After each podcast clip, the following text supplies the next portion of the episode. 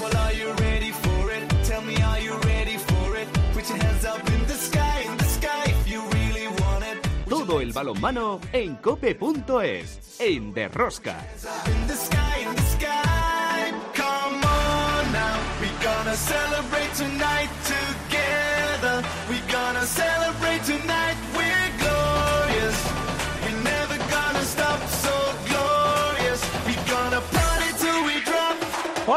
ya estamos aquí otra semana más con todos vosotros. ¿Qué tal estáis todos, amantes del balonmano, seguidores de Rosca? ¡Feliz año a todos! Primer programa de De Rosca de este año 2023, un año que comenzamos con un mundial. Se disputa en Polonia y en Suecia, en donde los hispanos intentarán seguir sin bajarse del podio.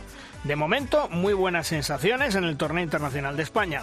La selección española debuta el próximo jueves ante Montenegro, luego vendrán Chile e Irán en nuestro grupo. Posteriormente nos veremos las caras con Francia, Polonia y Eslovenia en la fase principal para buscar una plaza en esos cuartos de final. Este mundial, recordemos, ya reparte una plaza directa al campeón para los Juegos Olímpicos de París 2024 y seis plazas para los torneos preolímpicos. La COPE, por supuesto, estará allí presente desde el primer día en Cracovia con los hispanos para contaros todo en directo.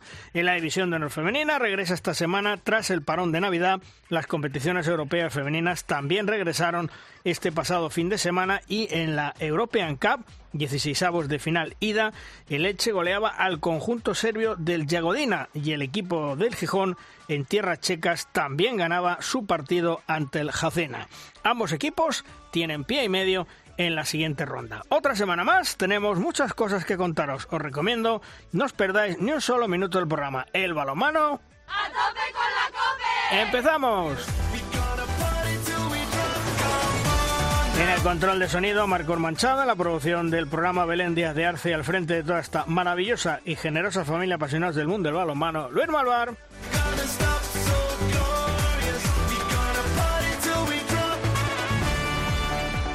En Cope Valladolid, como siempre, Juan Carlos Amón. Hola, Juan Carlos, feliz año. ¿Qué tal? Muy buenas a todos, muy feliz año. Vamos a ver cómo va a respirar este 2023, importantísimo a nivel de selecciones para conocer si vamos a estar o no en los Juegos de París.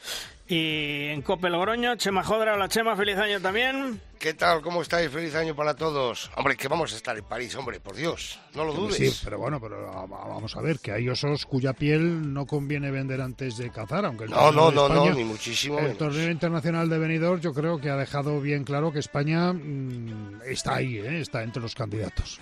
Bueno, pero hay que ir, como siempre, a por todas. De entrada hay que salir para ser los mejores. Luego ya la competición y nuestros aciertos o nuestros errores, pues nos colocarán donde merezcamos, ¿no? Pero de entrada hay que ir a por todas.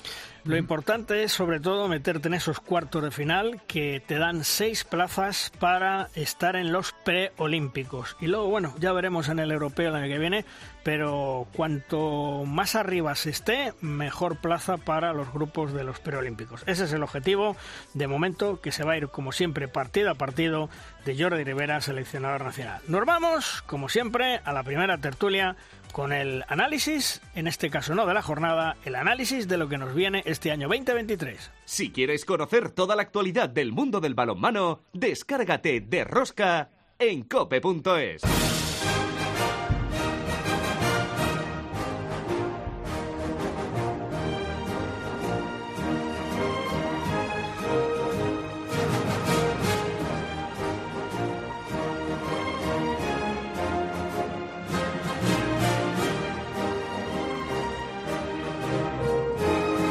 esta primera tertulia contamos hoy con Rubén Garaballa y con Pablo Gacheda. Hola Rubén, ¿qué tal? Muy buenas, feliz año. Hola, buenas, feliz año. Y también con Pablo Cacheda. Hola Pablo, feliz año. Muy buenas, feliz año. Bueno, Rubén, ¿qué te ha parecido el torneo internacional de, de España? Una selección española que ganó a Rumanía 42-29, a Bahrein 34-21 y a Argentina 31-20. ¿Te da buenos pálpitos, Rubén? Yo creo que, eh, bueno, pues ha mostrado su mejor cara, ¿no? Eh, en los últimos eh, campeonatos, pues bueno, hemos visto una renovación grande de, del equipo y yo creo que ya se está asentando. Eh, es cierto que no que no han sido unos rivales de máximo nivel, pero sí que han sido unos buenos rivales y, y se ha visto se ha visto un- una España, pues sobre todo con un gran equipo, ¿no? En, la que no, no han destacado, destacado grandes individualidades, pero que, que, se, que se postula pues como un, como un gran grupo eh, que va a ser muy difícil, muy difícil de ganar. Yo creo que la aportación de los eh, hermanos Dulcevalle, yo creo que va a ser una gran baza para, para nosotros, eh, sobre todo eh, lo digo por la novedad respecto a otras convocatorias, la de la de Dani, yo creo que nos va a dar ahí un punto eh, extra en el, en el lateral, porque al final Alex eh, sí que ha estado en los últimos campeonatos y, y, y, bueno, no hace falta que digamos el nivel que tiene. Así que yo creo que es, pues eso, ha sido un torneo muy ilusionante. ¿Y tú, Pablo, también tienes las mismas sensaciones? ¿Te da buen pálpito? Sí, la verdad que como dice como dice Rubén y creo que al final es la, la fortaleza más grande que tiene la selección. Eh, se ha visto un bloque pues eh, muy compacto, eh, muy unido y, y, creo que sobre todo a, nivel defensivo eh, de una de una gran de un gran nivel, ¿no? Después eh, como como bien comentaba Rubén, pues bueno los rivales tampoco son de los de llamados a estar eh, en la lucha por las medallas, pero, pero bueno, eh, la verdad que contento de, de, lo que vi, pude disfrutar y, y bueno, eh, creo que, que llegamos en, en, un buen momento. Ahora a esperar cómo va, cómo va el campeonato y, ver dónde acabamos, pero, pero bueno, estoy con Rubén de que de que hemos visto una, a una gran selección, un buen bloque y, y, estoy seguro de que nos darán, de que nos podrán dar muchas alegrías. Rubén, tú que conocer de sobra el puesto de pivote, ¿te llama la atención que Jordi lleve cuatro pivotes? Eh, yo pienso más que nada a lo mejor pensando en el, en el centro de la defensa, con, con Peciña, eh, con Sergio, ¿no? Ayudando a Gedeón, ayudando a, a Miguel Sánchez Migallón. ¿Cómo lo ves? Es un campeonato duro y largo, es un puesto muy muy técnico y específico y eh, lógicamente pues eh, Jordi está pensando en, posibles problemas que Dios quiera no, no sucedan, pero es un puesto que es muy difícil de, de suplir por cualquier otro otro jugador, es muy específico. Bueno, desde desde la época eh, de, del centro de defensa de, de Morros, pues estamos buscando un centro de la defensa eh, estable y yo creo que está un poquito en esa línea, ¿no? En la búsqueda de esa de, de esa pareja de centrales eh, que funcione. Y, y en ataque, el, el, que parece que ha crecido mucho es eh, Sergio, ¿no? Eh, la verdad es que yo particularmente le tengo en gran aprecio como jugador. Me, siempre me ha parecido un extraordinario pivote. Eh, y yo vamos, no me sorprende, no me sorprende porque es un, es un grandísimo pivote y ya lo demostró en su etapa aquí en España. Eh, y, y, en el bar, en el Barcelona no, no, no tuvo mucha suerte, pero yo creo que, que el Barcelona hacía un, un balonmano que no, no le venía a él, a sus condiciones de, a sus características como pivote bien, pero eh, nunca, ha dejado, no, nunca ha dejado de ser un gran pivote, me parece un extraordinario pivote. Y tú, Pablo, en, en tu posición eh, de central, eh, ¿crees que Jordi va a usar más a Alex de central que de lateral derecho y va a trasladar, por lo que hemos visto, a Agustín Casado al lateral eh, izquierdo? Y, hombre, aunque se vayan, alterna, se vayan alternando Agustín, Tarrafeta y que sean lo, los conductores.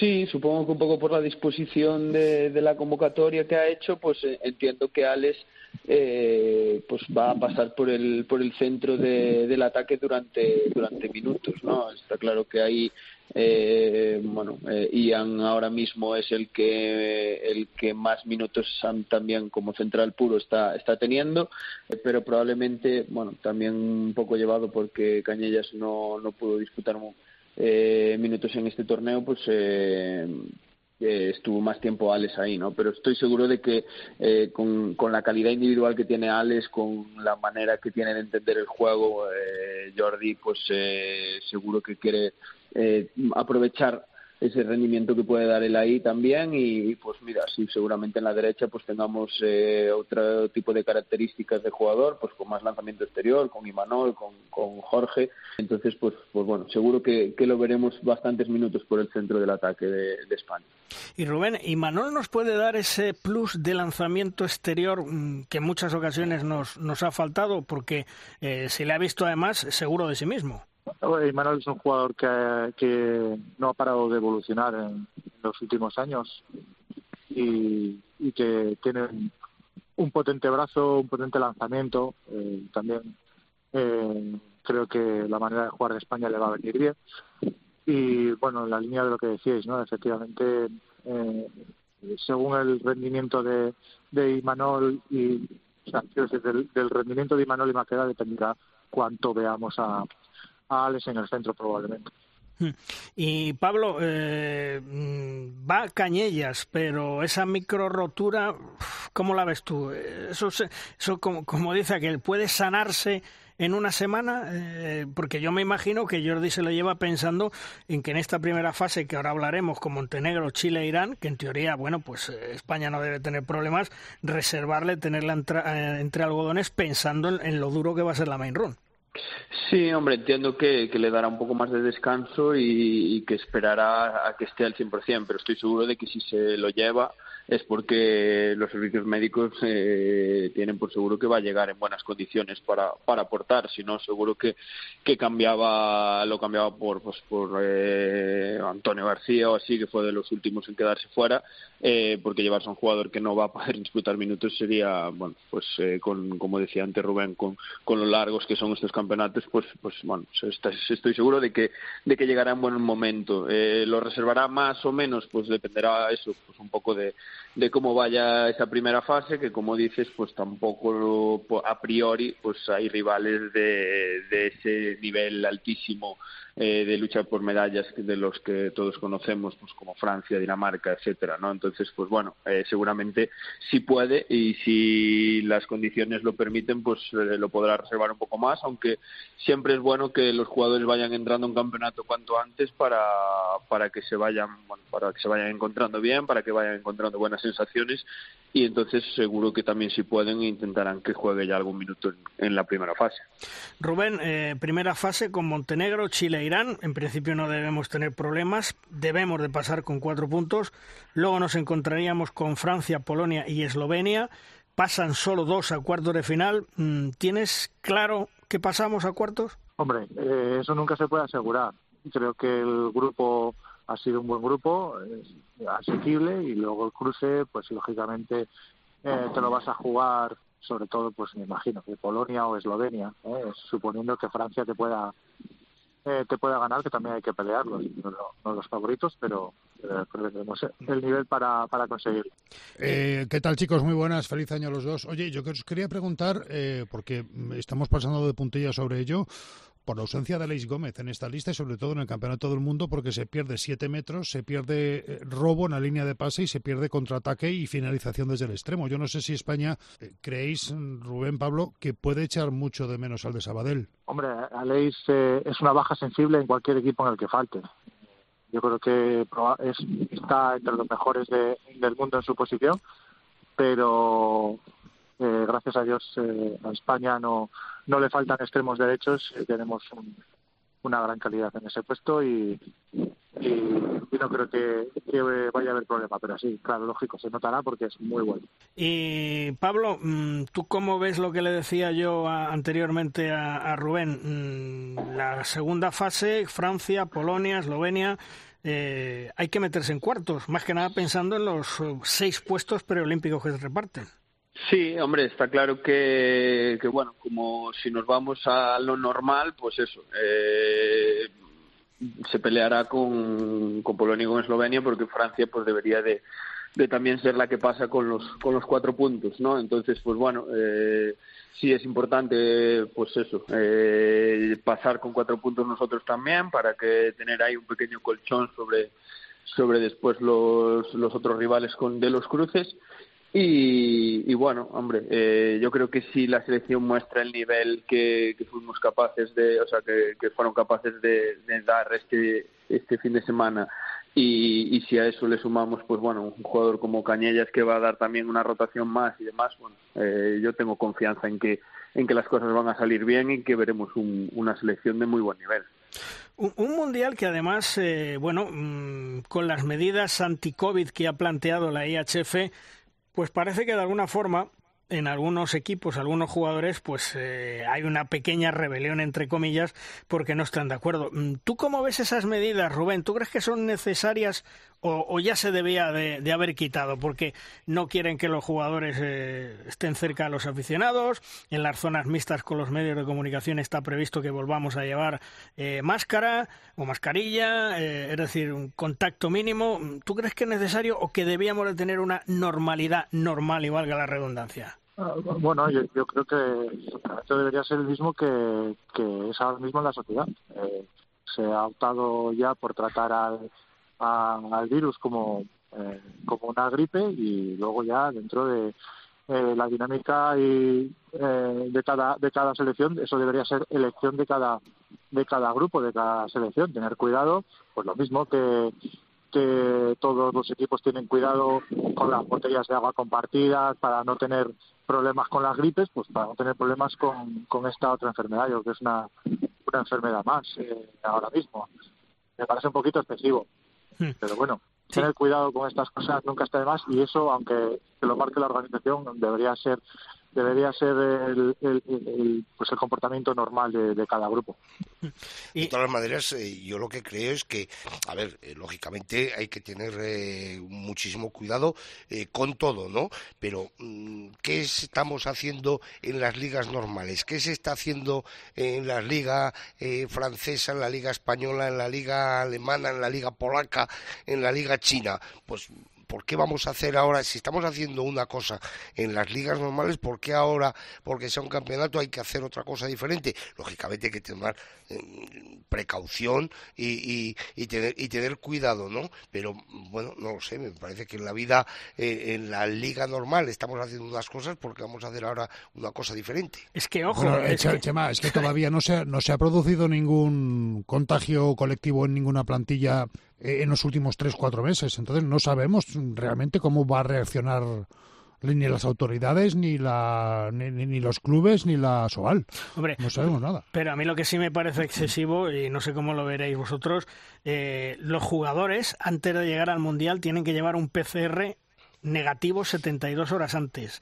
Nada más acabar eh, la, la, fase o sea, la fase preliminar antes de la main room, de la fase principal, se tiene que hacer otro PCR negativo. Y si entran ya en la zona de cuartos, semifinales y tal, otro PCR negativo. Eh, Pablo, excesivo me parece a mí todo esto, ¿eh?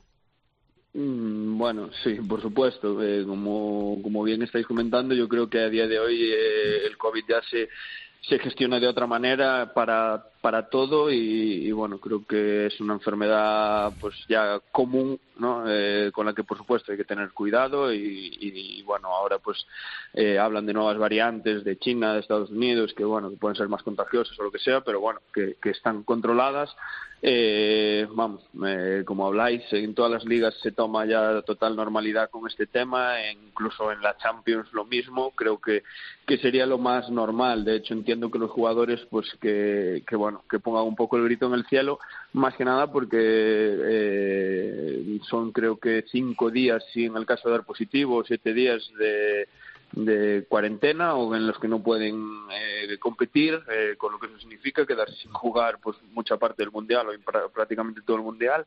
Eh, y, bueno me parece pues demasiado para, para el momento en el que estamos viviendo ahora mismo y cómo se está viviendo la enfermedad en todo el mundo. Entonces bueno decisión del IHF que siempre tiene alguna alguna de estas en las que pues bueno eh, monta un poco de controversia y, demás. Entonces, eh, para mí excesivo también.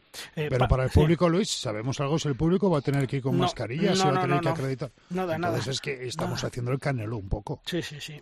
hay unas medidas, sí. Va a haber 3.500, 4.000, 5.000, 6.000 tíos en un pabellón sin mascarilla y los jugadores tienen que ir inmaculados. Hombre, por Dios. Y, cuando bajemos a la zona mixta a entrevistar los medios de comunicación, tenemos que llevar eh, mascarilla e intentar guardar la mayor distancia posible. Pues Menos mal que no hay que llevar pértiga y esas cosas. Bueno, postureo total, me da eh, Por cierto, Pablo, una curiosidad. Eh, ¿Puede ser este el mundial de Dani Fernández? Bueno, eh, seguramente pues eh, será el mundial en el que en el que mucha gente lo descubra como jugador, porque bueno, a pesar de que ya la temporada pasada, eh, bueno, las temporadas anteriores en Cangas hizo muy buen año, pues a nivel internacional probablemente no se le conozca tanto, eh, está haciendo una muy buena temporada en, en Alemania y, y, bueno, pues mucha gente pues eh, lo pondrá en el en el mapa porque no lo conocen, pero bueno, creo que los que ya le hemos visto competir y, jugar en, en, los últimos años, sabemos del nivel que puede dar y, y está claro que, que, Jordi confía en él, en ese cambio generacional del extremo. Es un extremo con condiciones totalmente distintas a las de, a las de Ángel, que yo creo que se pueden complementar muy bien y, y bueno, creo que vamos con, con, una, con la posición totalmente cubierta y, y con garantías. Pues aquí terminamos nuestra tertulia. Rubén, que disfrutes del Mundial y mucha suerte en este año. Un fuerte abrazo. Un abrazo. Hasta luego. Y Pablo luego. también, que disfrutes del Mundial y, y, vamos a ver si conseguimos lo que queremos. ¿eh? Un abrazo hasta otro día. Muchas gracias, un abrazo, hasta luego. Un abrazo.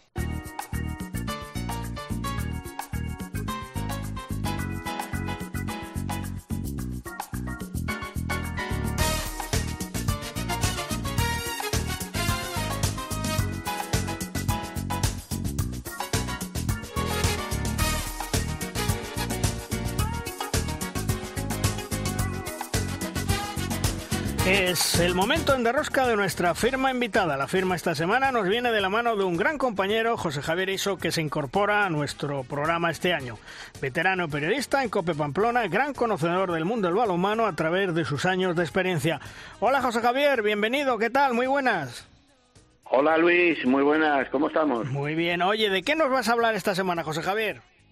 Bueno, pues quiero hablar un poco de qué le pasa al balonmano español en la élite, si te parece. Bueno, pues vamos allá. La división de honor del balonmano español no termina de satisfacer a todos los aficionados. Los equipos buscan dinero para subsistir. No basta con las ayudas oficiales de las administraciones. El apoyo de las empresas es primordial para mantener las plantillas en las mejores condiciones económicas que permitan retener a los jugadores con calidad pero parece que esto está lejos de la realidad. Hay algunos clubes que afortunadamente mantienen sus firmas patrocinadoras durante años, aunque las cantidades no se vean mejoradas al máximo con las necesidades que se abren cada temporada, pero menos es nada. A las empresas, como a los aficionados, hay que transmitirles confianza, calidad y seguridad en el proyecto en el que han de invertir les ha de salir rentable el esfuerzo que se les pide y no siempre se cumple por desgracia. Con todo esto, muchos equipos se ven lastrados a confeccionar plantillas para tirar para adelante, pero sin muchas figuras como desearían de cara a un éxito más o menos seguro. Peor aún, jugadores autóctonos que destacan sobre el resto se ven obligados a renunciar a sus clubes por las ofertas golosas que les caen del extranjero. Y sí digo del extranjero porque a nivel nacional más o menos tienen el mismo problema, don dinero y falta de proyección de futuro. Todo lo dicho redunda, como no, en la calidad del juego. Hace ya unos años veíamos un buen balonmano, un balonmano que invitaba y animaba a los aficionados a llenar las gradas de los pabellones. Pero poco a poco se ha ido perdiendo esa calidad y la presencia de espectadores ha bajado de forma considerable en muchos casos. Antes el único que apenas tenía rivales era el Barcelona, pero aún tenía alguno. Hoy no tiene ninguno. Se pasea por la competición con una media superior a los 38 goles por partido y se le queda corta esta competición. Creo que los dirigentes de los equipos tienen que buscar soluciones. Están eh, representados en la directiva de la Asobal y esta tiene la obligación de relanzar el balonmano para que sea un deporte de primera fila y no de cuarta o más como lo es ahora. José Javier, bienvenido sí. y como siempre, gracias por tu aportación que, que, es importante con esa veteranía. Un fuerte abrazo, José Javier. Vale, igualmente, gracias Luis. Hasta luego.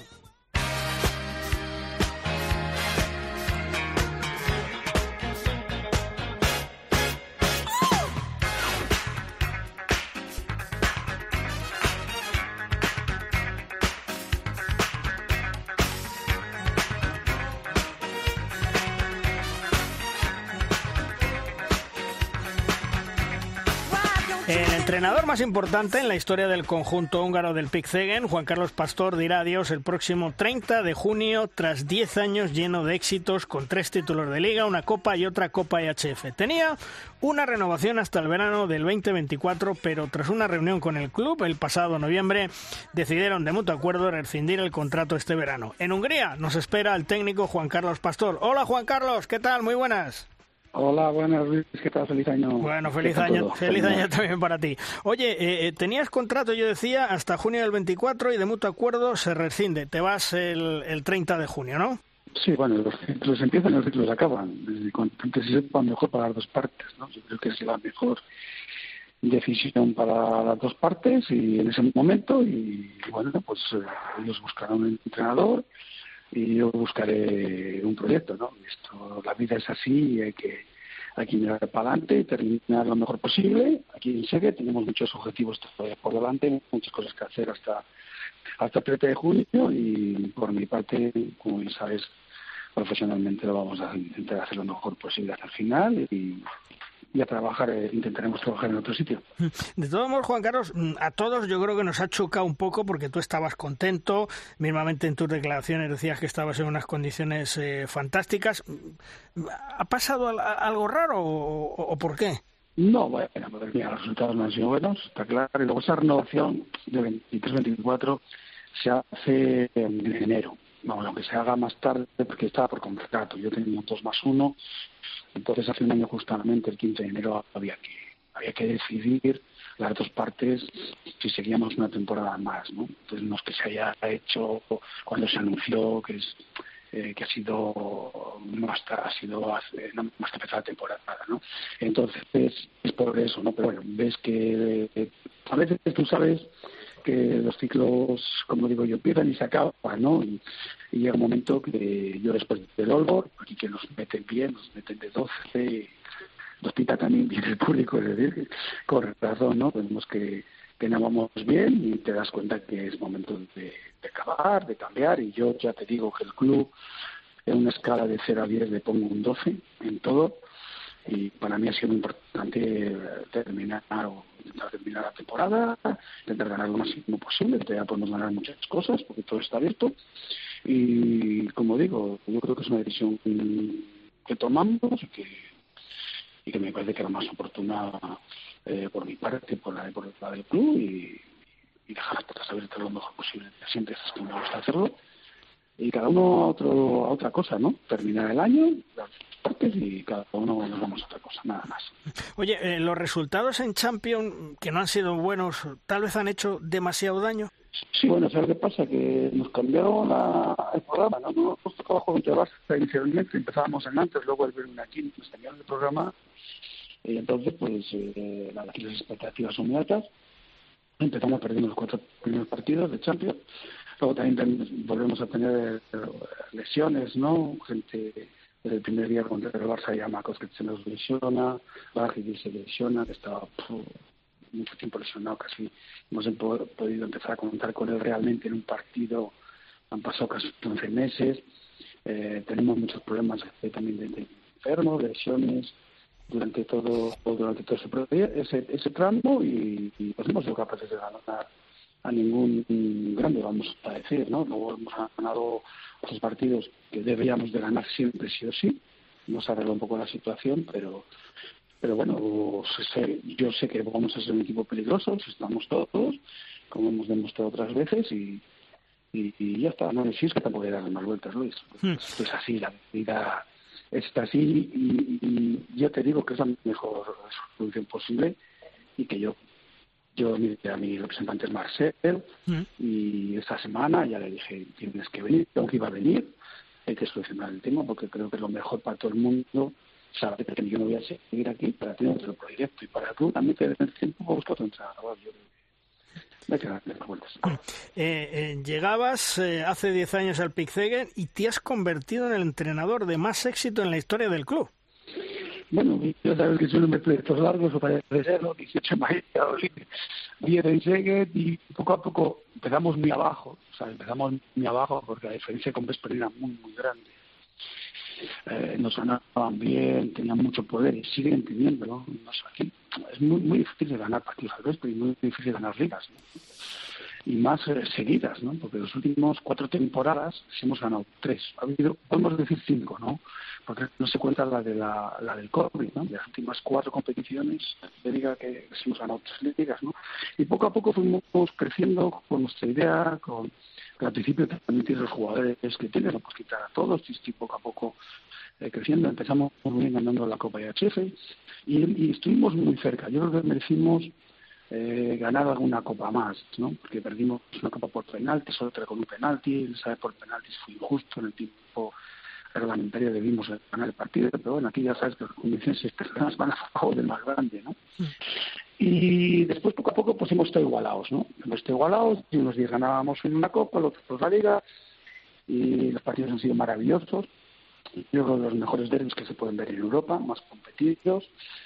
Y nos ha fastidiado un poquito el COVID, ¿no? Porque sí que es verdad que los cuartos de final de Barda eh, nosotros pudimos ir de 8 y aquí, ganamos, no fue suficiente. Y luego, esta siguiente temporada, íbamos también muy buen camino, porque ganábamos al Barça, eh, volvimos a competir en Barcelona, ganamos a París, eh, sabíamos que habíamos perdido solo con ellos y estábamos muy bien para poder eh. Vino el COVID y después del COVID nosotros tuvimos un año cuando se jugó el COVID muy malo, mucha gente con COVID durante todo el año, luego lesiones de gente importante y, bueno, pues poco a poco eh, les hemos ido compitiendo y les hemos ganado ligas. Les hemos competido en Copa, les hemos ganado ligas y para ellos tiene mucha presión ahora mismo. Ellos tienen que ganar las ligas sí o sí este año porque si no, para aquí es un cisma. Date cuenta de las últimas cuatro competiciones que ha habido ligas, hemos ganado tres, ¿no?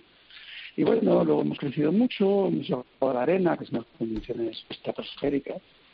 Tenemos un pabellón maravilloso en el cual nosotros tenemos el pabellón grande, todo tenemos todo en nuestra mano, las condiciones son maravillosas.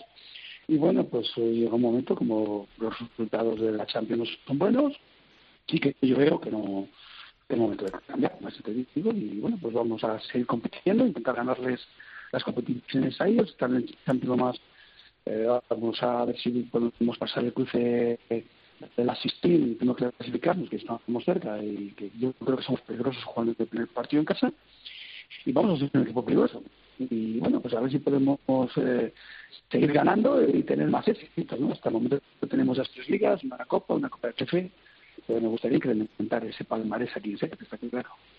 Eh, ¿Cómo ves nuestra Liga Sobal? Eh, yo tengo la impresión, mm, y lo digo en casi todos los programas, que cada año baja un peldaño más, los jugadores se van y que, bueno, pues la Liga Sobal necesita un revulsivo tremendo para intentar escalar posiciones de prestigio. Bueno, hay muchos, hay muchos eh, factores. Primero, el primer factor importante está Barcelona, Fútbol Club Barcelona.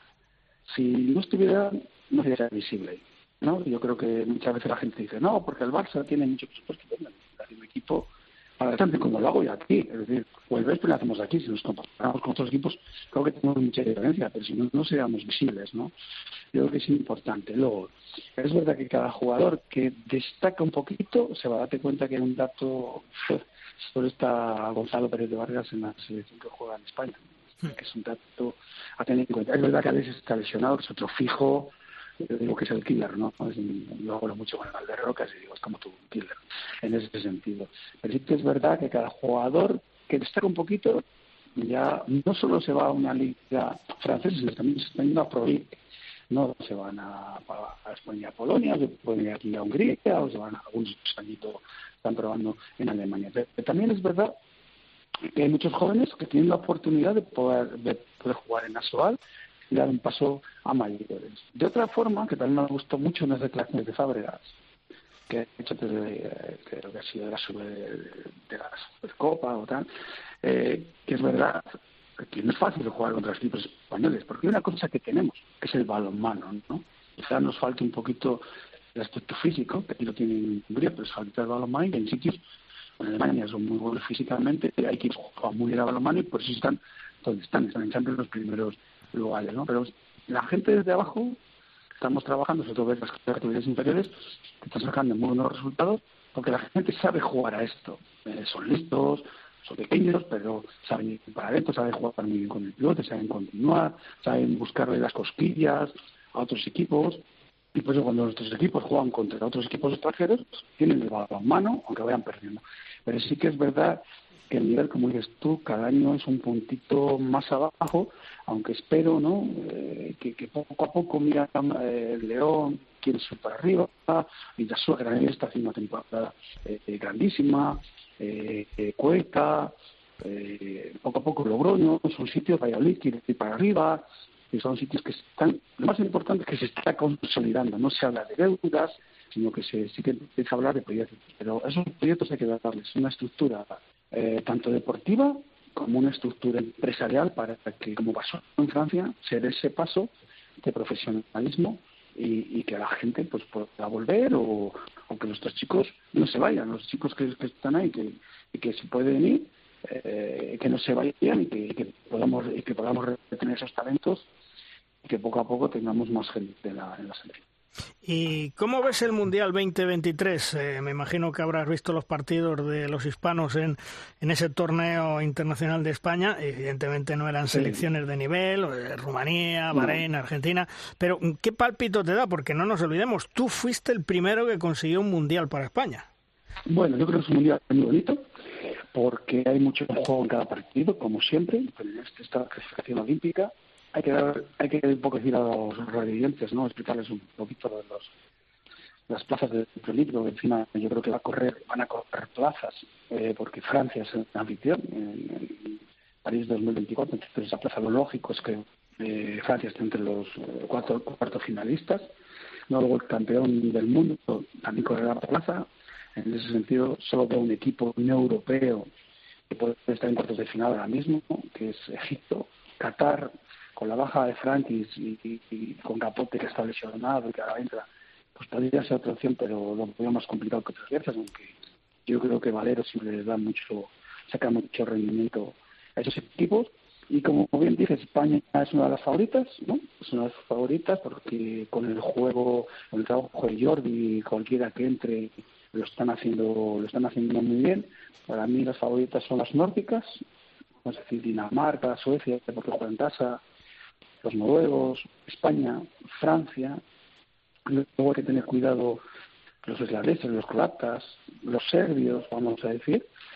Y, siempre hay alguna selección que, que entra ahí, ¿no? De sorpresa, los egipcios van a estar en cuartos. Bueno, entre esas selecciones yo creo que pueden estar los cuartos, teóricamente. Luego Eslovenia, Hungría, pues un día, un día te pueden, un día te pueden hacer daño te pueden quitar, quitar puntos, ¿no? Mm, creo que hasta la plaza número 10 puede dar hasta preolímpico y yo creo que el objetivo de muchos equipos es estar en cuartos de final porque les va a dar, yo creo, directamente preolímpico porque Francia va a estar y luego campeón del mundo va a estar, entonces ya esas seis plazas te va a dar el preolímpico, aparte de una carrera para el próximo año con el europeo. Y bueno, pues los primeros partidos, como bien decís, van a ser como el torneo internacional. Va a haber muchos partidos, al grupo de Hungría, que es Islandia, Hungría, Portugal y Corea del Sur, pues para ver en Polonia, Francia al principio, en Croacia, Egipto. Pero la primera fase va a ser un poco de preparación. Yo creo que a España también le va a venir bien, sobre el primer partido contra Montenegro, que empezarán un poquito más fuertes. Luego Chile e Irán son partidos que les va a venir de preparación para la, para la Hola Juan Carlos desde Valladolid, ¿qué tal? Muy buenos días, ¿cómo estás amigo? Hola Juan Carlos, feliz, año, ¿qué tal estamos? Igualmente, oye, eh, te quería hacer una pregunta y es que vamos ya para, creo, no sé si son 25 o 30 años en el cual un día tú cambiaste el balonmano con un método, el método Pastor o la Escuela Española, llámalo como quieras, y que sigue vigente hoy en prácticamente todos los... Bueno, yo creo que hay que diferenciar una cosa, ¿eh? A ver, corrígeme. Juan Carlos, una cosa una cosa, a veces en el extranjero todo el mundo cree que el juego español todo el mundo es igual. No, yo creo que no. Unos jugamos, unos españoles jugamos de una forma, otros españoles jugamos de otra, y el rendimiento puede ser el parejo o el mismo, ¿no? Yo creo que una escuela que se más de Valladolid y otra escuela que va por otros sitios. Y hay otro que hace otras cosas, ¿me entiendes? no te corto más. Vale, no. Eh, mi, pregunta era, eh, hay que reconocer que tu método, tu forma de ver el juego a partir de aquel día es lo que predomina ahora mismo en prácticamente todos los clinics de entrenadores que se dan a todos los niveles. Eh, mm, Sabes que vas a pasar a la historia de la dirección técnica del balonmano y no sé si te sientes un poco como el Nikola Tesla de este deporte. No, yo, yo soy un trabajador nada más. Yo, mira, yo, yo siempre digo a mí, me gusta trabajar, amo el trabajo que hago, me gusta, yo amo mi deporte, amo mi trabajo y me gustaría seguir trabajando. De lo que empezamos en aquel momento, hemos evolucionado muchísimo y nos va a tocar evolucionar más. Porque igual que nosotros movemos ficha, otros nos movían ficha para buscar las cosquillas. Cuando usted buscaba las cosquillas, tenías que buscar nuevos conceptos o dar un paso más en el sistema, en tu batería de conceptos, tanto en ataque como en defensa, ¿no? Eh, voy a seguir, me gustaría seguir trabajando en este balonmano, aunque llevo 28 años de primer entrenador, solo tengo 54, ¿me entiendes? Entonces, quiero seguir trabajando y quiero seguir dando esos pasos de innovaciones cada día, ¿no? Que es lo que hablamos un poco en los vídeos. Yo les digo, sí, sí, el juego abierto, los bloques exteriores, eran cosas novedosas en aquel momento, pero eso, aunque sigue funcionando, ha ido cambiando mucho porque los demás han ido cambiando. Lo que sí me gusta, por ejemplo, cuando doy clubes es hacer pensar a la gente. Hacerles decir, ¿y por qué estoy, por qué no lo otro? Y si mueves aquí la ficha, ¿y por qué no, no esta situación y por qué la otra? Yo creo que sí que hay que hacer pensar a la gente, no hay que mecanizar, hay que un poco automatizar y hacer pensar a la gente que, que se muevan, que se muevan fichas y que la gente piense que esto no se ha llegado a ningún techo dentro del punto de vista táctico, sino que puede evolucionando y que debemos seguir dando pasos hacia adelante. El año que viene, eh, sí. no, a, raíz de lo que preguntabas, eh, tú, bueno, buenas tardes o buenos días, eh, Mister, feliz año desde, desde Logroño. Cuando escucha, eh, lee, oye eso de la escuela pastor, este es la escuela pastor, fulanito es la escuela pastor. Cuando uno escucha y lee todo eso, ¿qué se le pasa a pastor por la cabeza? Pues nada, uno está contento y orgulloso de haber ayudado a la gente a, dar pasos en su vida profesional, ¿no?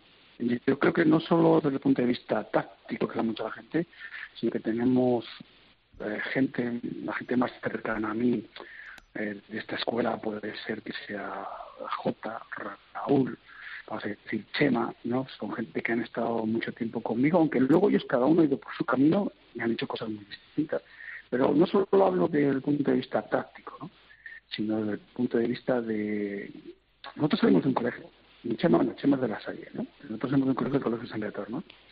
Y ahí nos enseñaron unos valores, tener principios, unos valores que yo creo que hemos un poco eh, asimilado al punto de vista luego los chicos, chicos jóvenes, como el Izquierdo, Nacho, González, Arturo Senovilla, otros chicos, que no han sido jugadores, pero que sí que han mamado como entrenadores esa, esa forma de ver eh, el balonmano y sobre todo los valores. Me siento orgulloso porque ha habido mucha gente que ha visto esto y cómo jugábamos, cómo, cómo hacíamos las cosas y les ha llenado y, y lo han seguido haciendo con sus matices, ¿no? Luego ha habido gente pues ha habido otros jugadores importantes como Davis o Mario Ortega, eh, César Montes, que están que están con nosotros y tal, que luego pues, han seguido por otros por otros caminos y con sus ideas, ¿no? La base está ahí, luego cada uno, si no todos hacemos lo mismo. Me siento orgulloso de ello. Igual que cuando veo un jugador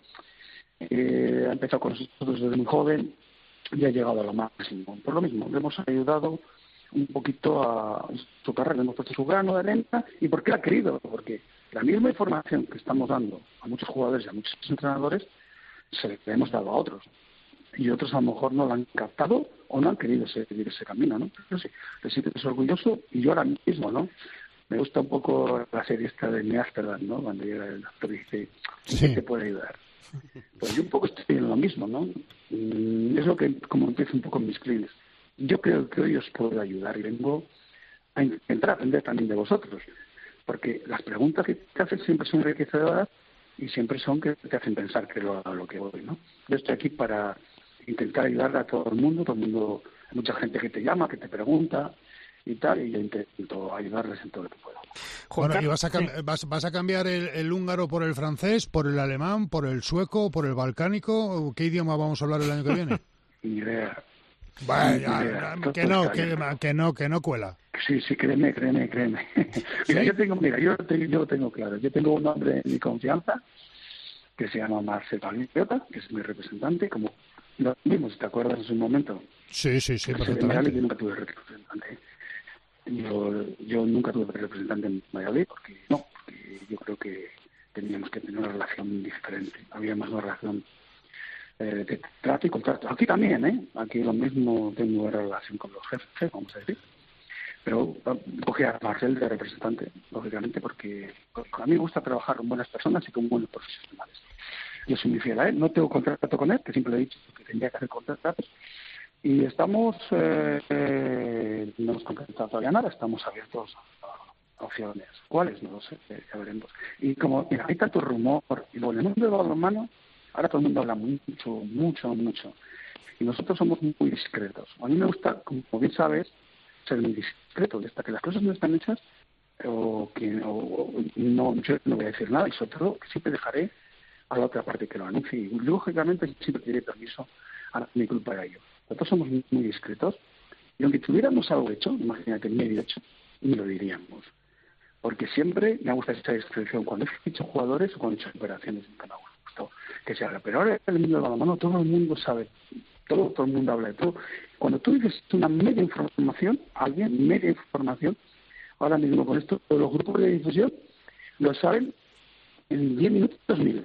Entonces no me gusta. Y ya te digo que no tenemos nada cerrado y que estamos abiertos a, proyectos. Lo primero que sí que te digo es que, como siempre, mm, yo no hablo de dinero primero, solo hablo de proyectos y que me quieran y luego que también podamos un poco con la familia, ¿no? Un poco, las van siendo mayores, pero como, podamos compatibilizar. Es muy importante el proyecto y que me quieran, que se pueda compatibilizar con la familia. Pero económico, o sea, se verá después, pero eso sí que sí que es importante. Y hay mucho rumor ahora en el mundo del balonmano sobre los entrenadores, que cambia uno, que cambia otro, que cambia no sé qué, que cambia no sé cuál. Hay muchos rumores, pero no cómo que muchas cosas. Yo pensé que Pasqui iba a ir a París, fíjate, ahora no va por Dinamo de Bucarest y, y, lo mismo, yo le llamé, le felicité, me llamó que ha dicho su mejor opción y se cree que está de más. Pero, pero cabe, cabe la posibilidad...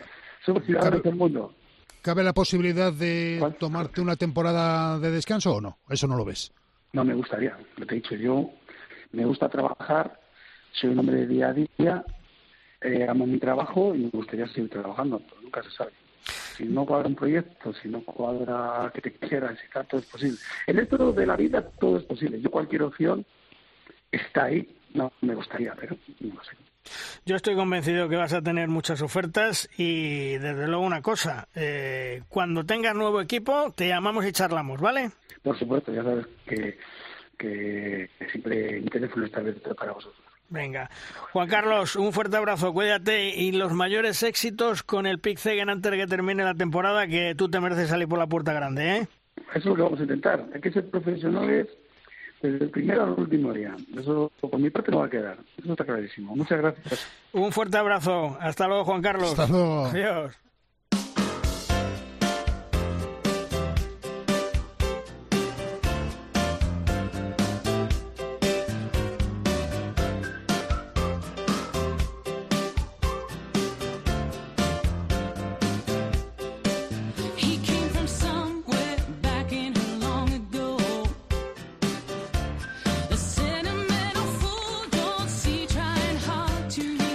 Unos días, la Federación Internacional de Balonmano, la IHF, ha publicado el protocolo sanitario para el Mundial 2023. Todas las selecciones tendrán que proporcionar una prueba de coronavirus negativa de al menos 72 horas antes y la IHF realizará pruebas masivas durante la competición. De todo ello vamos a hablar con el médico de los hispanos, el doctor Juanjo Muñoz Benito. Hola Juanjo, ¿qué tal? Muy buenas. Buenos días, Luis. Buenos días y feliz año a todos. Igualmente, feliz año. Oye, volvemos a las medidas anti-COVID en una competición. ¿Es necesario, doctor? Eh, yo aquí hago una opinión eh, pública, institucional, hmm. donde hay que entenderlo que esto es un campeonato del mundo, no un campeonato de Europa. En Europa tenemos una velocidad de prevención frente al COVID que en otras partes del mundo no la tenemos. Y luego una opinión personal. A mí me parece eh, un poco excesivo, ¿no? Sí, porque Pero esa es, una opinión personal. Claro, porque es que, Juanjo, llevamos ya tres campeonatos con restricciones COVID y, bueno, supongo que a, a, los jugadores, a los chicos, les tendrás que hacer ya el PCR si no se las has hecho ya. Sí, estamos en ello. Sí, sí, estamos en ello para cumplir los plazos, porque luego los resultados hay que subirlos a una plataforma. Eh, es verdad que cada campeonato ha tenido diferencia, porque el campeonato del mundo de Egipto, pues ese fue una burbuja auténtica, ¿eh? Mm. sin público en las gradas o equipos separados en, en los hoteles. El campeonato de Europa del año pasado de Eslovaquia-Hungría fue completamente distinto y fue un poco, un poco alocado en el sentido de que nos hacían las pruebas, eh, no se sabía bien a cuándo iban a llegar los resultados, en fin. Eh, y ahora este, pues está, es un poco un remix del Campeonato de Europa de, Eslovaquia y del Campeonato del Mundo que hicimos en España en diciembre del 21. Y han, han, han planteado ahí un poco una mezcla de de eh, actuaciones en ese sentido, ¿no? Pero hay que considerar también que eh, la gran mayoría de los deportistas está con una pauta de, vacunación completa, con un booster puesto, es decir, que tenemos recuerdo, que, que eh, yo creo que por eso mi opinión personal es que puede ser en, en cierto modo excesivo. Hmm. Yo personalmente no estoy muy de acuerdo con ello, mm. pero, pero entiendo la posición de la IHF, ¿no? Oye, ¿y cuáles son las medidas, eh, vamos a explicar a los oyentes, cuáles son las medidas que tenéis que hacer antes y durante el Mundial? A ver, antes eh, eh, es que fijaos, ahora mismo ya no es, ya no se da una situación de aislamiento cuando una persona es positiva, mm. en el, en el, por lo menos a nivel europeo, a nivel de la UE. Eh, y eh, tampoco está indicada la realización de screening, de pruebas de test de cribado, eh, salvo en determinados casos, como ahora sucede con la gente, los viajeros procedentes de China, etcétera, etcétera. Bueno, pues mm, todo esto, que es un poco la legislación con la que nos movemos en, en España y con la que nos movemos en los países de la Unión Europea, pues se, se trastoca con el sentido de decir, oye, tienen que hacer un test PCR eh, tenemos que hacer todos los participantes, oficiales incluidos, un test PCR antes de la entrada en el país. Y luego, durante el transcurso, bien incluso antes del inicio de la competición, y desde luego lo que sí lo han estipulado es al final de cada fase, del preliminary round, de la main round, etcétera, el, eh, o con cambios de sede, el, eh, la práctica de test, de test de antígeno, en principio, aunque según las circunstancias podrían eh, cambiar a, hacia hacer PCR. Esta distinción también es muy importante porque eh, es verdad que la fiabilidad de uno y otro método son diferentes, pero en estos momentos a una persona vacunada, realmente en el caso de que haya eh, alguna sintomatología, el test de antígeno podría ser la, la, prueba GOL para determinar si es positivo, pues está con una infección activa, porque la PCR sabéis que puede dar positiva aun habiendo transcurrido mucho tiempo después de haber pasado una infección. Eh, por eso a lo mejor hay el miedo, Juanjo, eh, cuantas más pruebas, más riesgo de dar positivo, porque puede haber algún fallo, ¿no? Sin duda, no, no fallo. Es que, eh, como ese, hay un dicho castellano que dice que el que busca encuentra, ¿no? Claro, no es lo mismo hacer eh, test masivos a todo el mundo, donde se pueden dar casos de positivos asintomáticos o paucisintomáticos, así apenas eh, síntomas, o bien eh, incluso eso que denominamos así popularmente falsos positivos, que no es ni más ni menos que una persona que ha pasado la infección y que le quedan ciertos restos virales, pero que no tienen capacidad infectiva. Es decir, que no van a ser ni, ni, por, ni, ni le generan infección activa ni, ni tras dan la infección, no son contagiosos, vaya. Pero en esas estamos. Vamos a ver lo que nos encontramos, ¿no? Vamos a ver, digo, yo ya con la experiencia adquirida de tantos años, eh, de, de, todos los campeonatos durante la etapa COVID, a ver qué nos encontramos en el eh, sentido de de los resultados, ¿no? Sí, Luis, perdona, eh, doctor, ¿qué tal? Muy buenos días desde Valladolid. Eh, me, me, asalta una duda. Eh, yo no sé si ustedes han podido cotejar el protocolo que se les sugiere de cara a este Campeonato del Mundo con el que ha habido en Qatar recientemente con el Campeonato del Mundo de Fútbol, si ha sido más o menos el mismo, si hay paralelismos, si no tienen nada que ver. No, no, no sé si ha podido hacerlo. No, no lo he podido hacer, no lo he cotejado con... En, eh, Qatar eh, lo que sí, porque tengo buena amistad con, los servicios médicos de, la Española de Fútbol, como no podía ser de otra manera, sí que estaban muy estrictos con la eh, entrada, es decir, con el protocolo de vacunación, que a mí me parece que es lo que hay que exigir eh, con una eh, con rigor, en el sentido de que, oye, todos los que participen estén eh, en un estado de inmunidad correcto. ¿Por qué? Uno, porque van a ser mucho menos transmisibles en caso de que circule el virus. Dos, porque ellos mismos van a estar más prevenidos. Y tres, porque van a ser menos contagiosos. Entonces, eso es, y eso en Qatar lo, lo, llevaron muy, muy a rajatabla. Pero es verdad que no había burbuja, todos lo hemos podido ver, los que estuvieron allí como los espectadores, es decir, que se han llenado los estadios, se han mezclado el público y los aficionados con los deportistas y no ha pasado nada.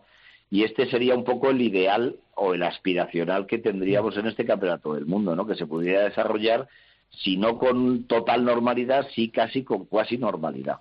Claro, y es que además en Qatar, doctor, eh, eh, no sé si por hermetismo de la organización o por eh, privacidad, no ha trascendido ningún caso que sepamos nosotros aquí en Europa, ¿no? No, no, como, como ya tendría que ser y como realmente ya es prácticamente aquí en España en condiciones, en, personas vacunadas, pues, pues el, el, caso de que uno sea positivo pues es como quien nadie publica que tiene gripe. Pues dice, de hecho hubo varios casos de infecciones de vías respiratorias altas en, jugadores de la selección, lógicamente por la, el, porque es verdad que cuando estás en Qatar te quedas pasmado de frío en los hoteles, ¿eh? eh con el aire acondicionado como lo tienen y los cambios de temperatura y eso propicia pues coger, contraer ciertas ciertos eh, virus que no necesariamente son el COVID. Y no ha pasado nada ni ha trascendido nada, ¿no?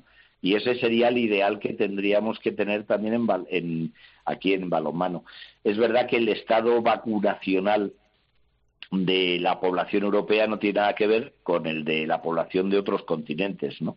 Y yo creo que ahí les ha pesado a, la gente, a la organización, un poco en, el, en, el, en la toma de medidas, ¿no? Oye, y, todo esto mm, no va a crear otra vez a los jugadores ese estado de ansiedad por si dan positivo que ya hemos vivido en el pasado mundial de Egipto, en el pasado europeo de Eslovaquia?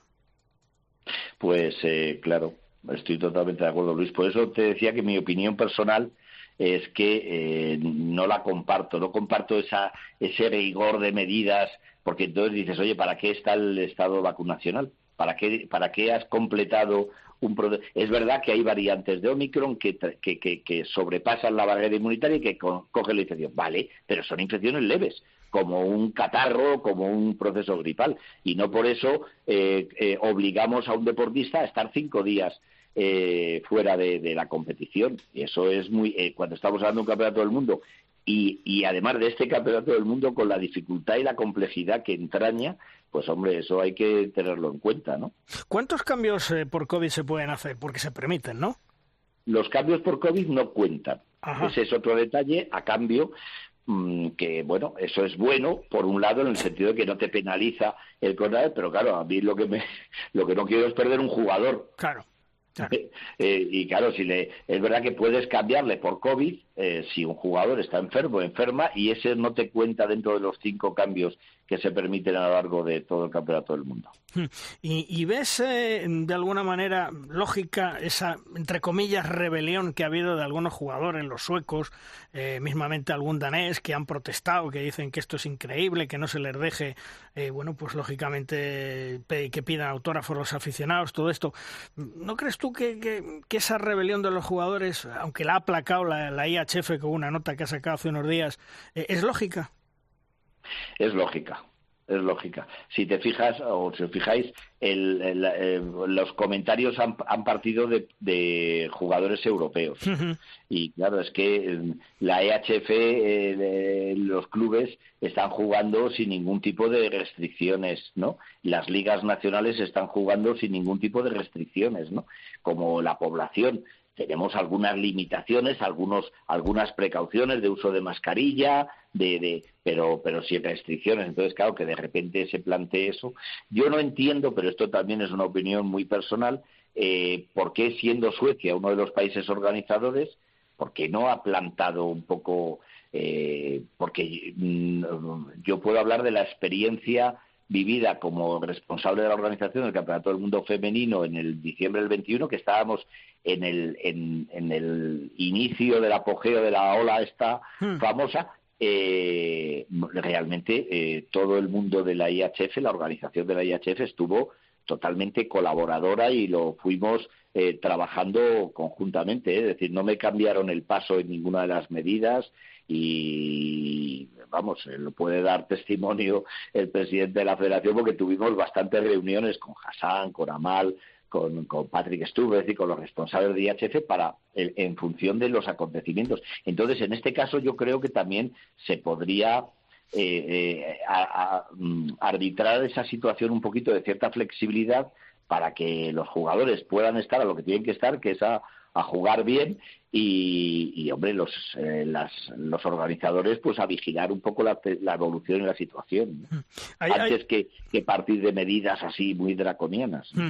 Hay otro tema y es, Juanjo, el tema de las lesiones de los jugadores eh, antes de un mundial.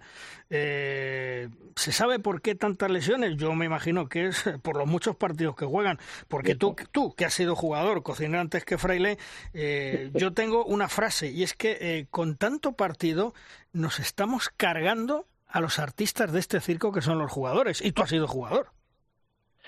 Claro, esto tienes toda la razón, Luis. Eh, es así. ¿Por qué? Porque hay una sobrecarga de partidos y desplazamientos y desplazamientos. Ya no es solamente el hecho del partido en sí, sino el hecho del desplazamiento, lo que conlleva de, de generar fatiga porque no puedes descansar y recuperarte. Eh, la diferencia entre entrenar y jugar en tu casa, en tu ámbito, en una liga nacional, que jugar en una liga en competición europea donde tienes desplazamientos que son tremendamente largos, pues eso conlleva un acúmulo de fatiga. Y al final la fatiga y la falta de recuperación nos predispone a un tipo de lesiones. Y eso es así. Claro, esto mm, es lo que digo yo también siempre así, y es no afecta por igual a todos los jugadores, porque a los jugadores que no están implicados en competiciones europeas de clubes ni que son seleccionables, pues su, su carga de competición es razonable, muy razonable. Claro, esto afecta solo a los, a lo, como tú has dicho, a los artistas, a los que son mejores, son a los que se les penaliza más con esta situación. Claro. ¿Y, ¿Y cómo llegan nuestros chicos? ¿Cómo llegan los hispanos físicamente al mundial? ¿Llegan bien? Eh, a ver, físicamente llegan muy ilusionados. Y mm. esto es básico. Eh, la verdad es que el, ambiente en el grupo, generado en el grupo, y las ganas de, hacerlo bien eh, son tremendas. Eh, físicamente, yo estoy bastante satisfecho de cómo llegar. Hay variaciones, o sea, no estamos al 100% todos, evidentemente, pero, pero bueno, bastante, bastante bien, bastante bien. Mm. Y, Estoy muy contento. Oye, ¿y la lesión de, de Cañella se va recuperando? ¿Somos optimistas? Hombre, evidentemente si está en la lista de 18 es que va progresando adecuadamente, ¿no? Eso, va progresando. Es muy pronto para poderte decir. Eh, clínicamente va bien, o diría que muy bien. Esto de, de, ayer por la noche, de la última exploración que, que, le hice. Eh, mm, claro, una cosa es ir bien clínicamente y otra cosa es que esté en condiciones para, para jugar. Hmm. Pero, pero progresa adecuadamente, como tú, como se dice en los colegios. Es decir, que con una semanita más eh, entre algodones y tal ya puede estar perfectamente, como aquel que dice, ¿no? Sí, yo creo que tendremos que incluso que, que que valorar a ver, bueno, según cómo vaya. Ahí yo hmm. no me quiero, tampoco quiero ser imprudente, ¿no? Pero, pero sí, lo ideal, Joan es un hombre y él está muy ilusionado por su participación en el Campeonato del Mundo. Eh, si os acordáis, tuvimos la desgracia de perderle eh, justo en tres días antes de viajar a los Juegos Olímpicos de Tokio, también por una lesión muscular. Sí. Y, espero que en este caso no no se repita la historia y podamos contar con él. Eh, para ir terminando, Juanjo, ¿se puede hacer prevención de esas tantas lesiones que hemos hablado, proteger a los jugadores de alguna manera, o es imposible entre partidos, viajes que desgastan? Imposible, ¿no? No, imposible, eh, no hay nada. y, yo creo que en la línea, mira, el trabajo físico ahora, por ejemplo, está individualizándose cada vez más, hmm. cada vez más porque no esto no puede ser café con leche para todos igual, ¿no? Uno le gusta un poquito más largo, más corto, etcétera. Pues esto es lo mismo en la preparación física y luego también en las cargas de entrenamiento. En las cargas de entrenamiento eso también eh, nos hace, es una prevención activa muy importante.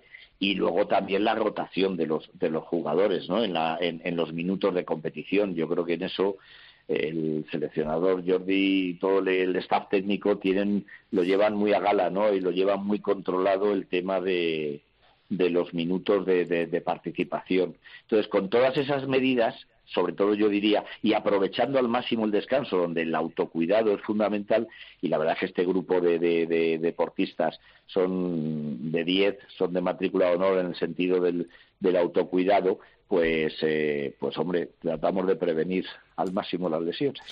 El doctor, sí, el doctor Juanjo Muñoz Benito, el encargado de cuidar a nuestros hispanos, que lo cuida además francamente bien y lleva muchos años, que, te den el menor trabajo posible, ¿eh? el menor trabajo, que solo una aspirina si es, si es necesario, ¿eh? o, un paracetamol. ¿eh? Donde haya que firmar, lo firmo, por el bien de ellos, ¿eh? por el bien de ellos. Muy bien, bueno, pues Juanjo, eh, feliz viaje y, ya nos vemos en Cracovia y como siempre, gracias por atendernos, un fuerte abrazo. Un placer estar con vosotros, un abrazo. Hasta, luego.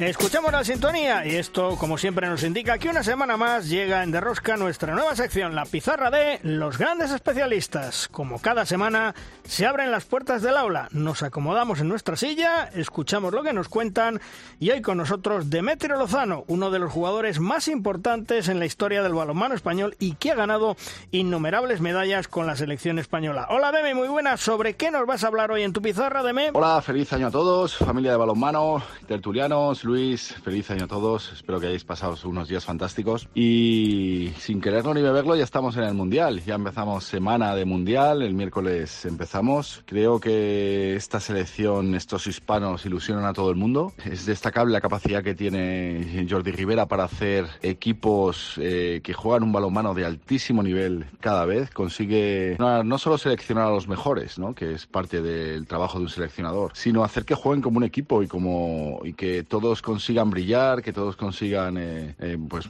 tener ese hueco y ese protagonismo que es tan importante para sentirse importante en un equipo y que el equipo coja ese pozo y ese alto nivel que nos lleva eh, haciendo disfrutar los últimos años. Creo que el trabajo de Jordi es encomiable y esperemos que este mundial pues también podamos disfrutar y estar hasta los últimos días luchando por las medallas, ¿no? Como hemos hecho en los últimos campeonatos. Esta primera semana empezamos contra Montenegro, va a ser, bueno, es Montenegro, Chile Irán, con un día de descanso entre cada uno de los partidos. Creo que va a ser como un, bueno, una parte de calentamiento, va a ser, creo que va a ser bastante sencillo para, para España ir ganando esos puntos importantes, ir cogiendo pues ese buen paso en el Mundial. La segunda semana cuando se cruce el grupo de eh, Francia, Polonia, Eslovenia, que seguramente sean los que los tres primeros que pasen, ya va a ser una semana más compleja. Importante cómo maneja las rotaciones y cómo va haciendo jugar a todo el mundo para que no se acumulen los minutos y llegue la gente fresca a esa segunda semana. Y luego pues en esa segunda semana veremos de verdad el potencial, de verdad eh, si España tiene opciones de, luchar por las últimas medallas, por supuesto, que lo ha hecho en los últimos años y, no, no se, nos sorprendería que lo estuviera casi. Con lo cual, eh, bueno, pues ir viéndola, ir viendo cómo va el Mundial, viendo los demás equipos cómo están, viendo esta, esta España fresca y estos hispanos luchadores cómo, cómo nos hacen disfrutar y esperemos que,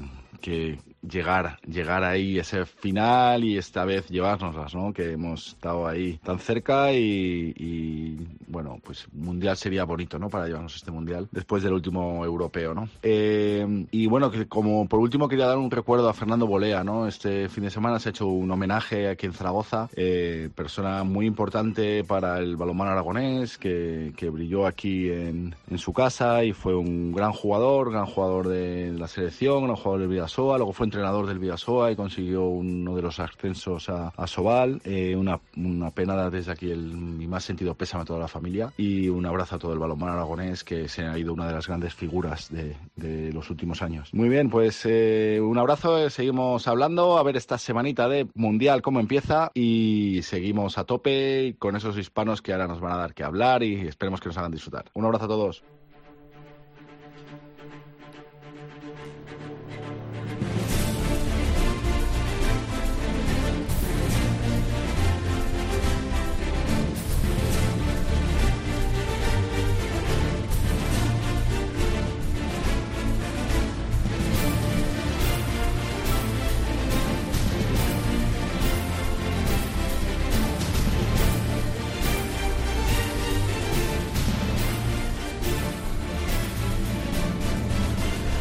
El momento en Derrosca de nuestra tabla redonda, nuestro tiempo de debate.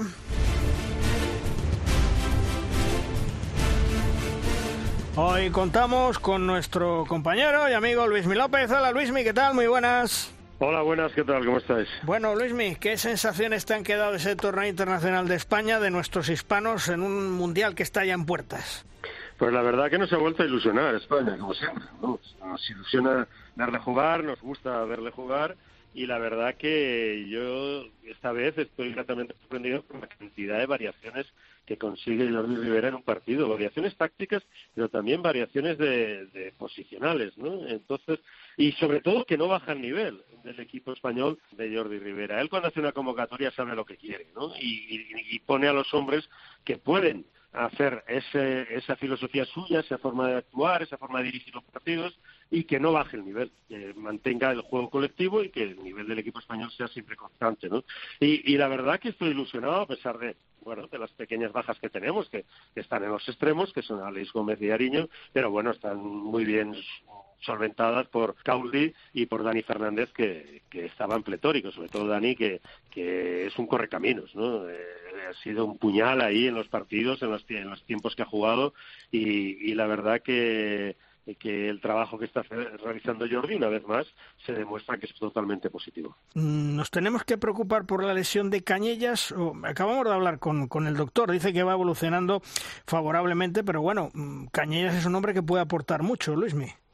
Sí, eh, experiencia sobre todo, ¿no? Y calidad. Eh, de todas formas, yo creo que no se quiere cometer eh, el, error de, los Juegos Olímpicos y, ver que a lo mejor dentro de tres o cuatro días está entrenando con cadetes, ¿no? Entonces va, a estar con ellos y, bueno, si, lo podemos utilizar en la main round o en cuartos de final, pues bienvenido sea, ¿no? No hay que tener prisa. Y yo creo que la función de Joan Cañellas en el equipo de Jordi va a ser para Agustín Casado.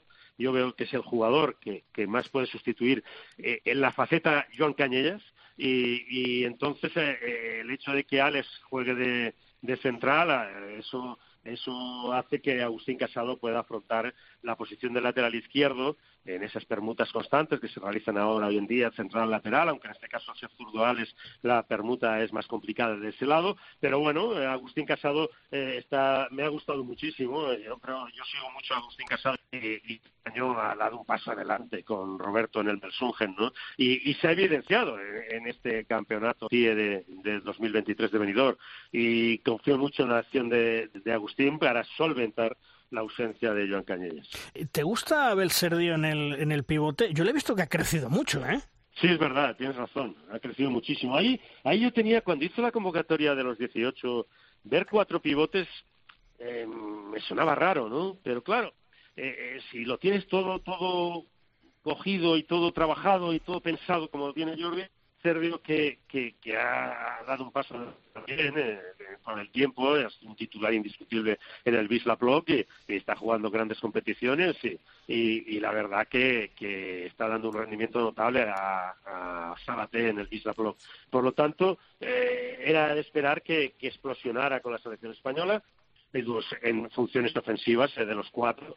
Iñaki Peciña y Javier Guardiola eh, son más defensivos, aunque Javier en la Bundesliga, en el Lengo, juega muchos minutos en ataque, pero, pero bueno, en las transiciones en primera oleada o segunda oleada ah, pueden solventar la papeleta tanto Peciña como, como Gedeón, pero en ataque posicional, pues ahí está Figueres o está Belserdio, que pueden solventar la papeleta, ¿no? Es muy bonito ver las combinaciones ahí en el centro de la defensa, con los cuatro pivotes, bueno, con los cuatro no, con los tres pivotes, porque Figueras, si defiende algo, puede ser en el segundo, en el dos, pero pero normalmente no suele defender. Pero ahí es muy bonito ver las combinaciones que está realizando Jordi Rivera en el 6-0, porque ahí está Gedeón o Peciña, Gedeón o Abel Sergio, eh, también ahí está Miguel Sánchez cuando se 5-1, porque cuando Alex defiende en el 5-1, eh, el, el, que se ocupa del centro de la línea de 5 es Miguel Sánchez, normalmente. Eh, bueno, porque hay jugadores que necesitan, se desenvuelven bien en el espacio grande, en el 5-1, y otros que necesitan estar más arropados en el 6-0, como puede ser Fabiola, ¿no? Entonces, eh, lo tiene todo muy claro. Yo, que la verdad me tiene ganado Jordi Rivera porque eh, ha demostrado que, lo ha trabajado todo, incluso el 7 contra 6 que ha utilizado en este torneo, lo ha probado mucho, y, y si vemos la primera fase, del torneo que tenemos a Montenegro, a Irán y Chile. Fíjate el torneo de este de España, de, de Benidorm, Mm. que hemos tenido a Rumanía, a Argentina y a Bahrein. Bueno, son muy parecidos los estilos ¿no? de juego entre Montenegro, Rumanía, Irán, Bahrein, Chile, Argentina, salvando las distancias. Pero y ahí ha trabajado muy bien y yo creo que lo tiene claro. Sabe qué jugadores van a jugar, qué les va a hacer, cómo va a ser las rotaciones en cada uno de los partidos. Eso lo tengo claro. Luego ya vendrán los cruces, la main round, que esa sí que va a ser eh, para no perdérsela porque va a ser complicada. ¿Tú crees, eh, Luis, mi- eh, yo espero que sí, que España esté metido en esos cuartos de final? Porque no nos olvidemos que de la main run pasan dos. Sí, bueno, yo creo que sí, vamos, además eh, yo creo que debe ser el primer objetivo, ¿no?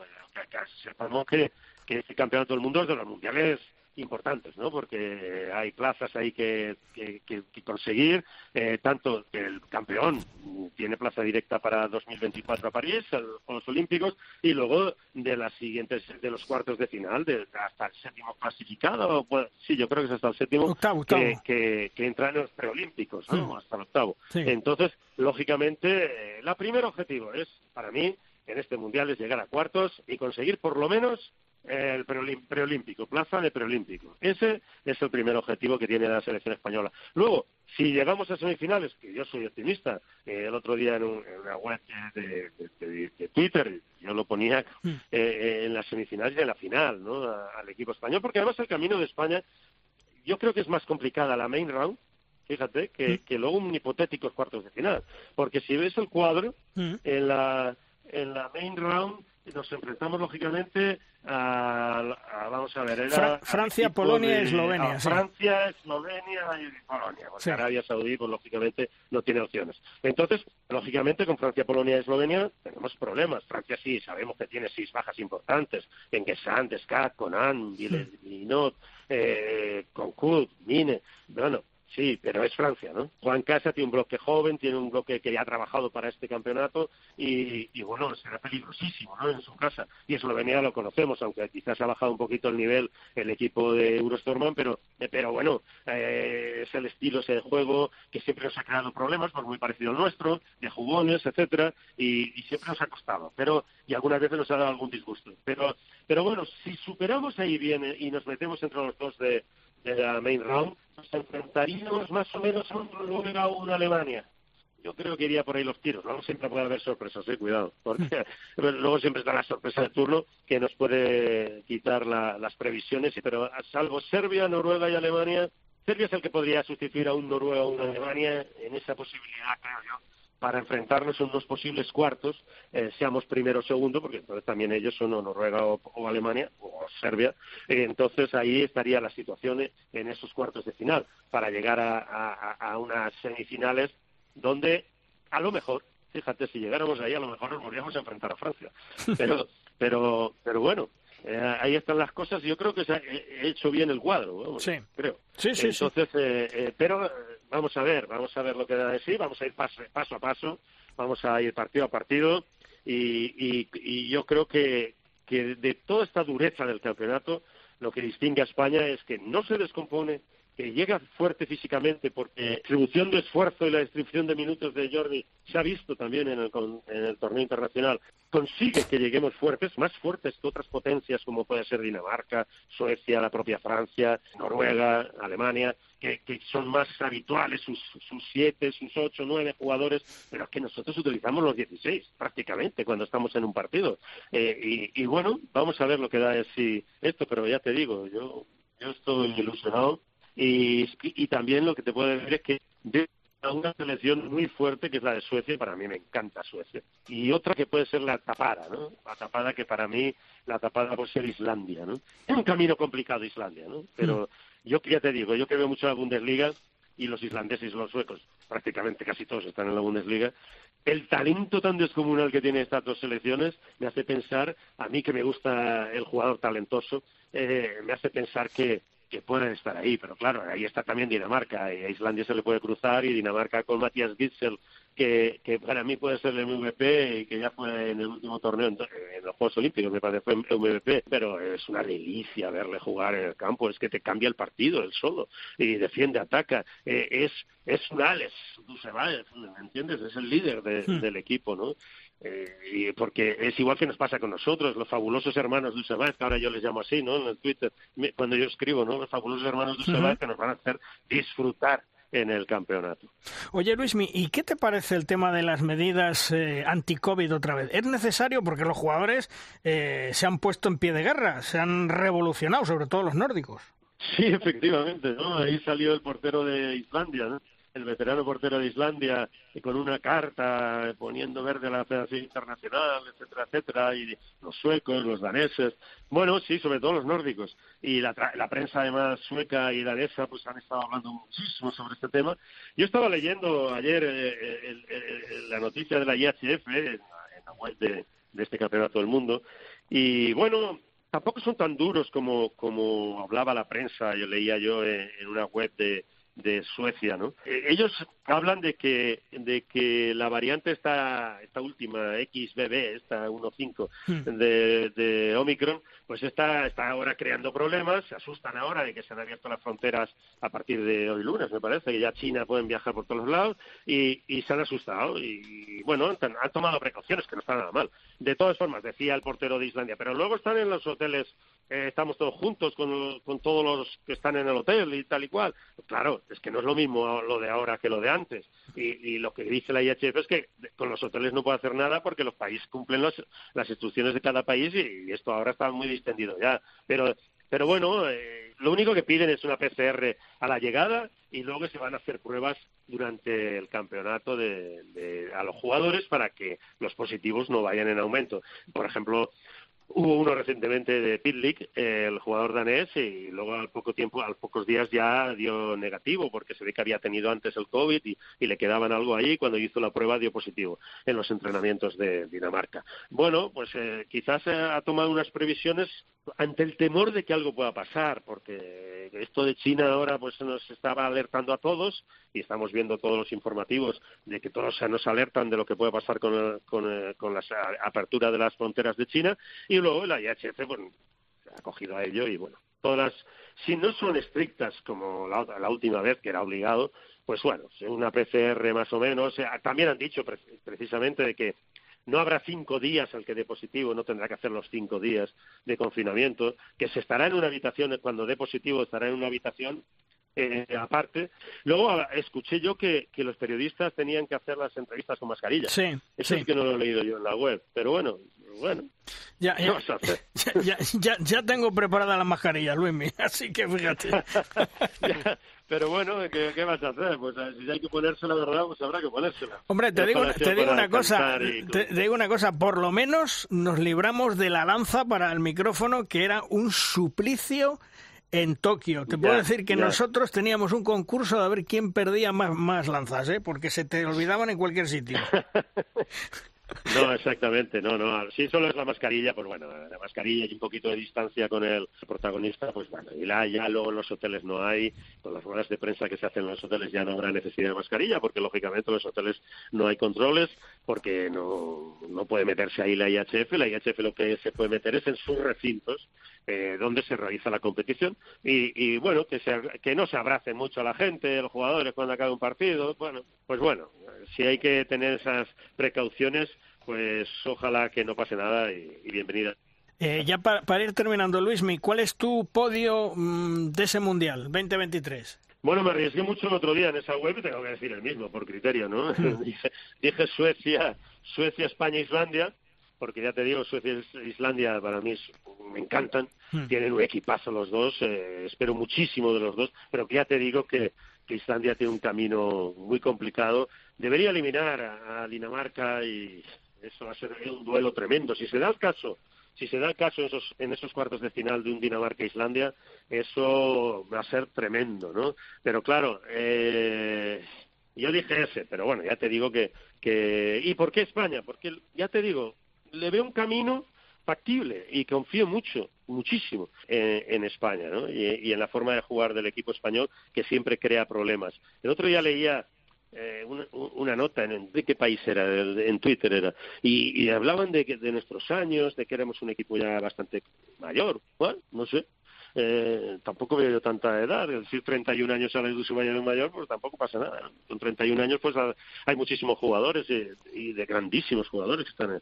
en, el campeonato del mundo. Y, la edad de los porteros, pues tampoco, bueno, me extrañó muchísimo, pero, pero yo creo que España tiene que hacer su juego, que le crea muchísimos problemas a todos los equipos grandes y ir día a día y saber que, que somos eh, uno de los equipos más temidos, porque porque habitualmente estamos en semifinales, habitualmente estamos ahí entre los grandes en todos los torneos en los últimos años y, somos de los equipos más temidos por el estilo de juego que dificulta tanto al equipo contrario. Vamos a ver si será así podemos ya disfrutar una vez más con España en un campeonato del mundo porque sí, porque tenemos que... Porque toca, hombre, porque toca, ya, ya está. Que, que, después del último campeonato han pasado ya muchos años y, a ver si nos colocamos ya la tercera estrella, que es muy importante, muy importante para nuestro balonmano y sobre todo para intentar promocionarlo en nuestro país, que falta nos hacer, Luismi.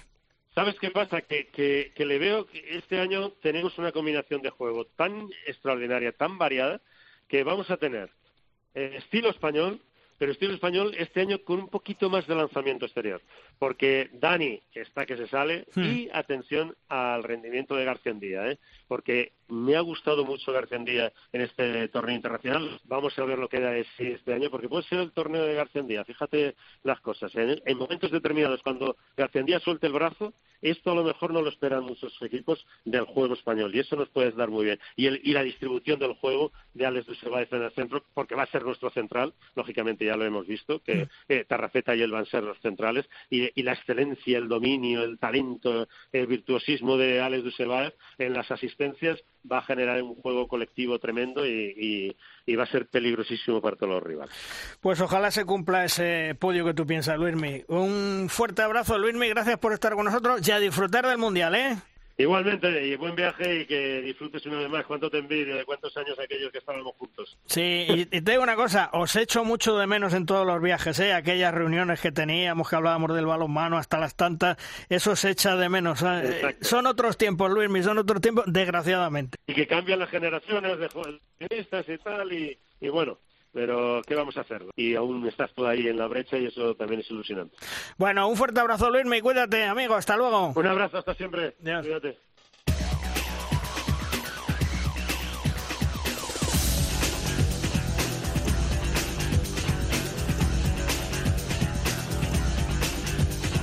Vamos terminando programa, vamos terminando edición, como siempre, con el maestro, con Tomás Guas y sus 7 metros. ¡Lanza, Tomás! Malvar Rosquito, la selección española empieza el jueves el Mundial 2023 de Polonia y Suecia. Será en Cracovia ante Montenegro.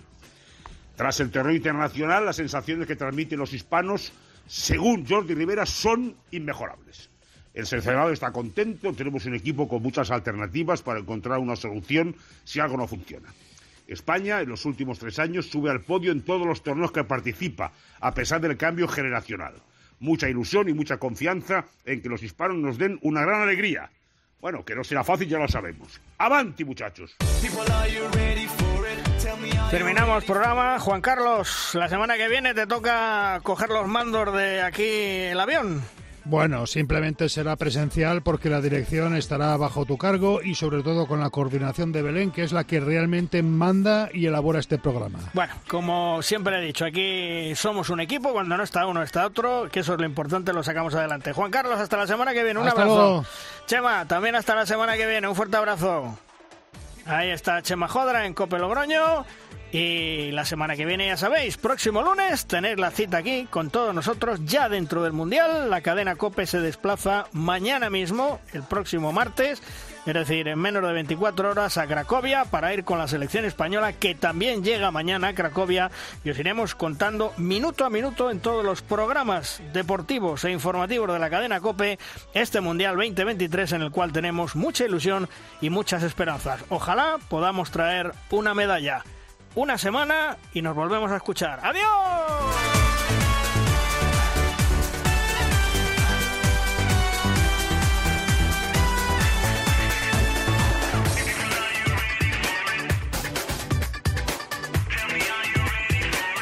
Si quieres conocer toda la actualidad del mundo del balonmano, descárgate de Rosca en cope.es.